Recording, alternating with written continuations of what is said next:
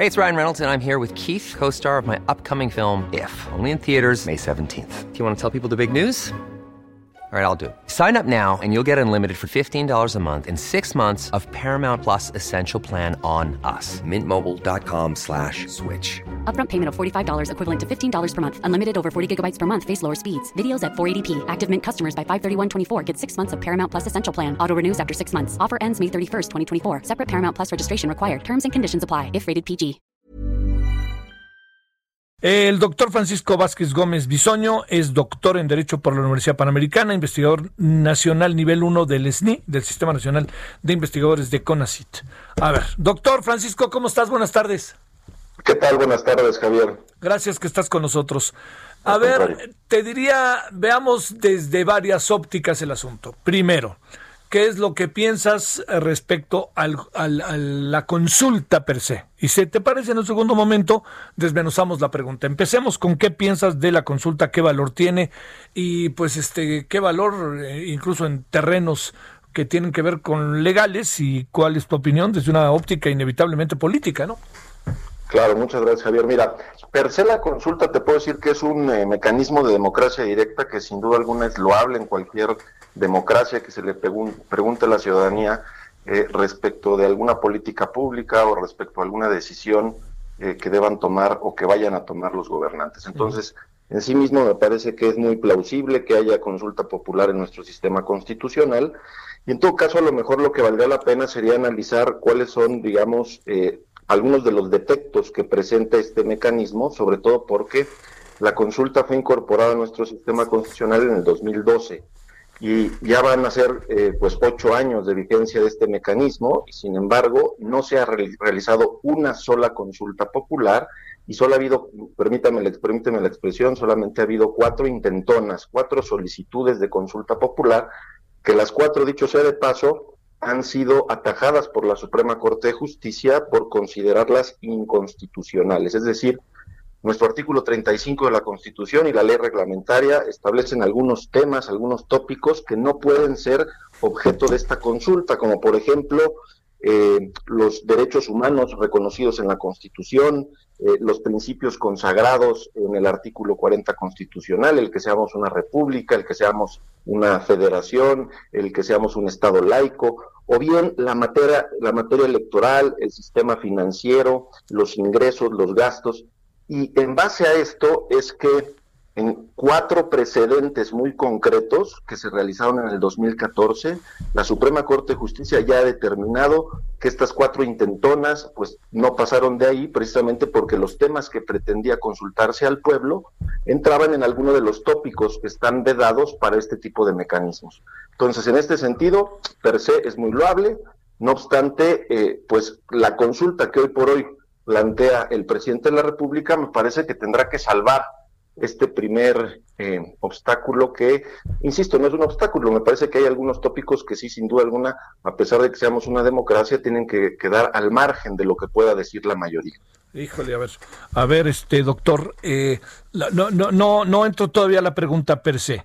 Eh, le, digamos, el hecho de que haya grupos que aseguran que ya hay dos millones y ochocientos por ahí así de personas que hayan sido eh, que, hayan, que hayan aprobado, que hayan dado su visto bueno para la consulta, pero que al mismo tiempo les estén pidiendo eh, su registro federal de electores, su dirección, todo esto. Y segundo, el hecho de que el presidente ya haya lanzado la pregunta, ¿le da un, un margen de aprobación o, qué es lo que le da la consulta en la, o qué le puede dar la consulta en la mirada de la Corte? A ver, el, el tema de las, de las firmas, ¿no? Es decir, que la consulta puede ser instada por el presidente de la República, por el 33% de cada una de las cámaras del Congreso de la Unión o por una cantidad de ciudadanos que represente al menos el 2% de, la, de los registrados en la lista nominal de electores. Entonces, luego vienen las letras chiquitas. La Ley Federal de Consulta Popular establece en su artículo 13 que esta solicitud de consulta tiene que presentarse se puede presentar hasta el 15 de septiembre del año previo a la jornada electoral. ¿Esto qué quiere decir? que hoy se vencía el plazo para hacer una solicitud de consulta popular. Por eso es que ante la, yo no desconozco si se llegaron a reunir o no las firmas, que aproximadamente el 2% de la lista nominal de electores, estamos hablando de un millón ochocientos mil ciudadanos, pero si se llegaron a reunir o no, lo que es un hecho es que hoy se vencía el plazo y por eso es que más bien el presidente toma la determinación de él ejercer la facultad que el artículo 35 le concede en la Constitución. Entonces, eh, propiamente estamos hablando de que este proceso de consulta popular estará iniciando a instancia del presidente de la República y no de los ciudadanos. ¿Qué futuro, bajo esta óptica, doctor Francisco Vázquez Gómez Bisoño, le auguras a esta consulta? Mira, hay, un tema que me parece que va a tener que reflexionar la Corte, que como bien decían en el reportaje, tendrá 20 días naturales para tomar su determinación, y es el hecho de que la consulta tiene como objeto el preguntarle a, la ciudadanía, en el fondo, si el Estado tiene o no que eh, cumplir con sus obligaciones constitucionales. No perdamos de vista que el artículo 21 de nuestra Constitución establece que el Ministerio Público tiene que investigar los delitos. En este sentido, el preguntarle a la ciudadanía si quiere o no quiere que se enjuicie a los expresidentes, pues sería tanto como preguntarle a la ciudadanía si quiere o no quiere que el Estado cumpla con sus obligaciones. Y no hay que perder de vista que frente a toda obligación del Estado existe un derecho de la ciudadanía. Y uno de los temas que no pueden ser sometidos a consulta popular es precisamente la restricción de los derechos humanos. Ahora, también hay que tener en cuenta lo siguiente, Javier. Todo proceso penal, todo proceso de investigación y persecución de los delitos tiene como finalidad el esclarecimiento de los hechos. Es decir, toda sociedad democrática tiene el derecho a saber la verdad, qué pasó respecto de algún acto que posiblemente constituya un delito. Pero aunado a esto, las víctimas de esos delitos tienen derecho a que el culpable no quede impune y tiene derecho a la reparación del daño. Entonces, indirectamente, el hacer esta consulta a la ciudadanía, y esto es lo que tendrá que valorar la Corte, es hasta qué punto se le estaría, eh, eh, se estarían restringiendo los derechos de las víctimas, se estarían restringiendo el derecho a la verdad de la sociedad mexicana, porque yo te puedo decir, eh, si hoy por hoy hay elementos y hay pruebas para enjuiciar a los expresidentes, pues eso es lo que tendría que hacer eh, el Ministerio Público como cumplimiento a su obligación establecida en el artículo 21 constitucional de investigar y de perseguir los delitos. Me parece que ese va a ser el desideratum fundamental en los próximos días en la Corte y veremos a ver cómo lo, resuelve la Corte, y, pero, creo que hay elementos eh, interesantes respecto de que muy probablemente la consulta no pase el, el, cariz de la Corte precisamente por este tópico que te menciono.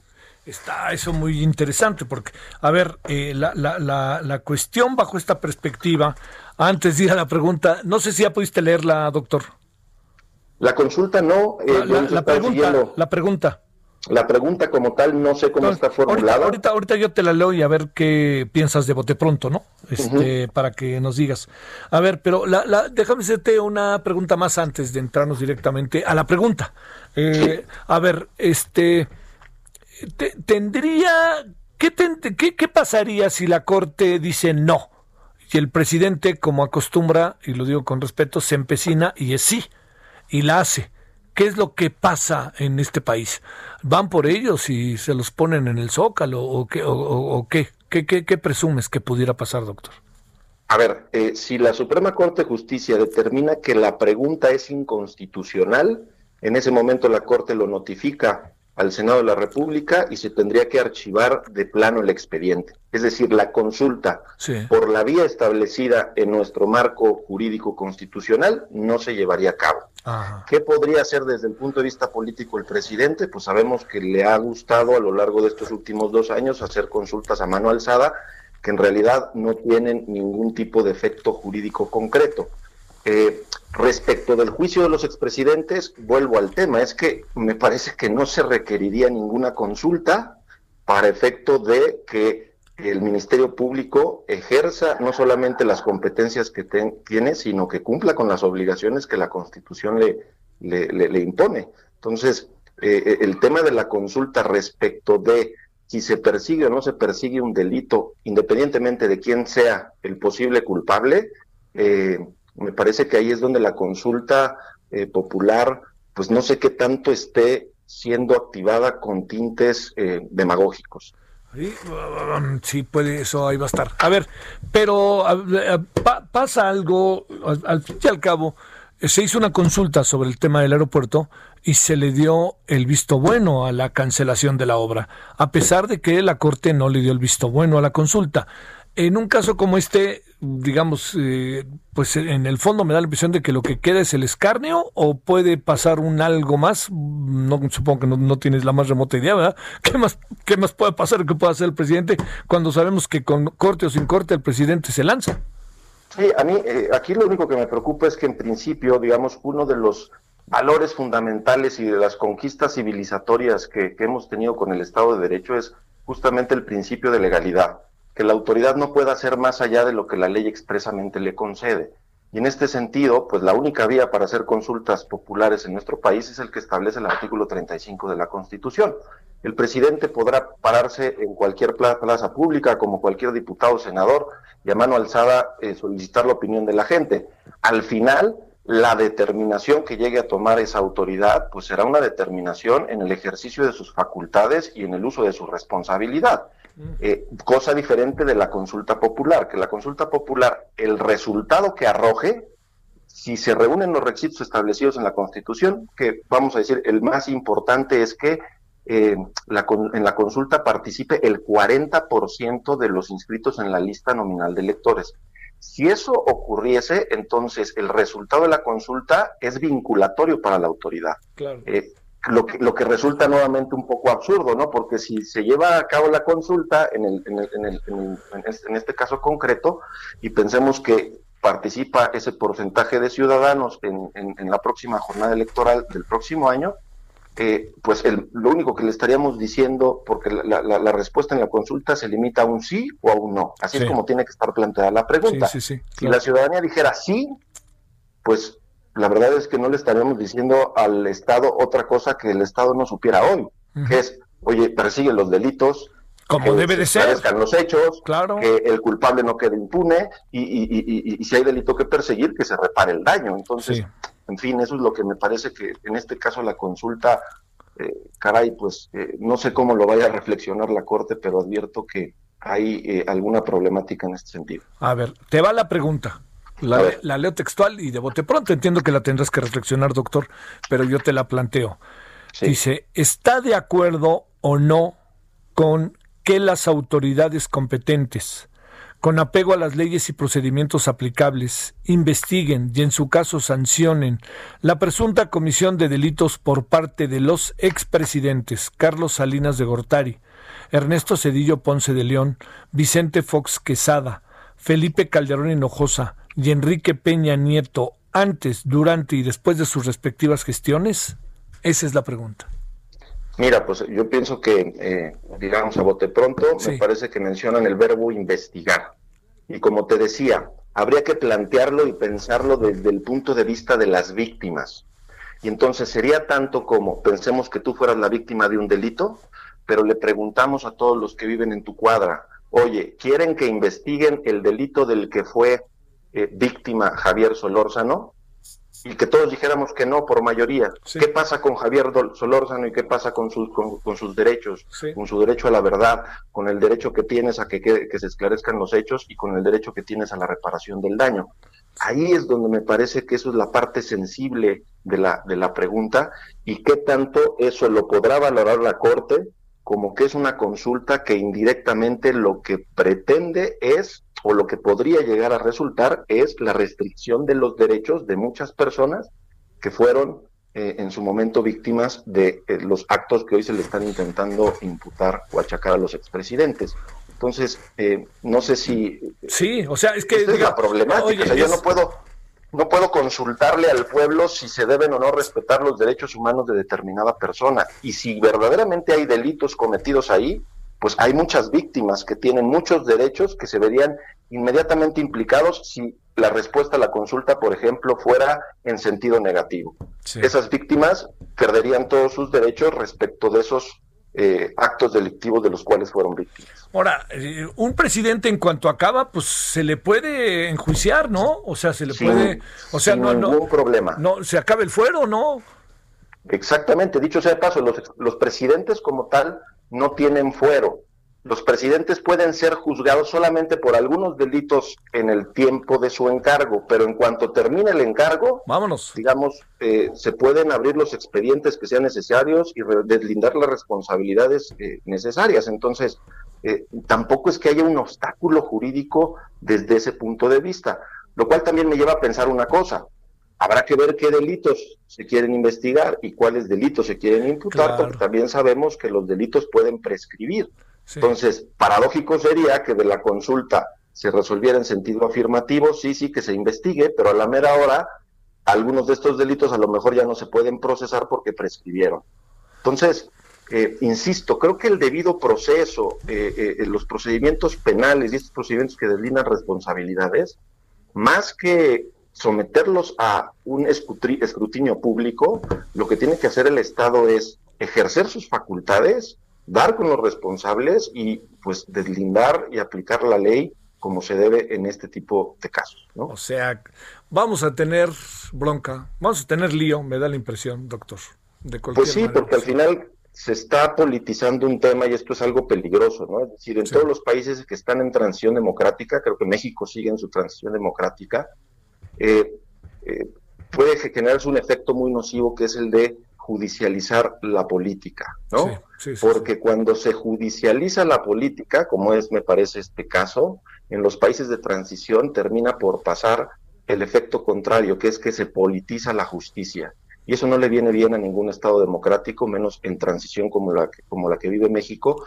Y sobre todo, hoy por hoy, permíteme la expresión, pero la papa caliente la tiene la Suprema Corte. Sí, porque la papa caliente decide una cosa u otra, no va, no, no, no va, va a acabar como el cohetero, ¿no?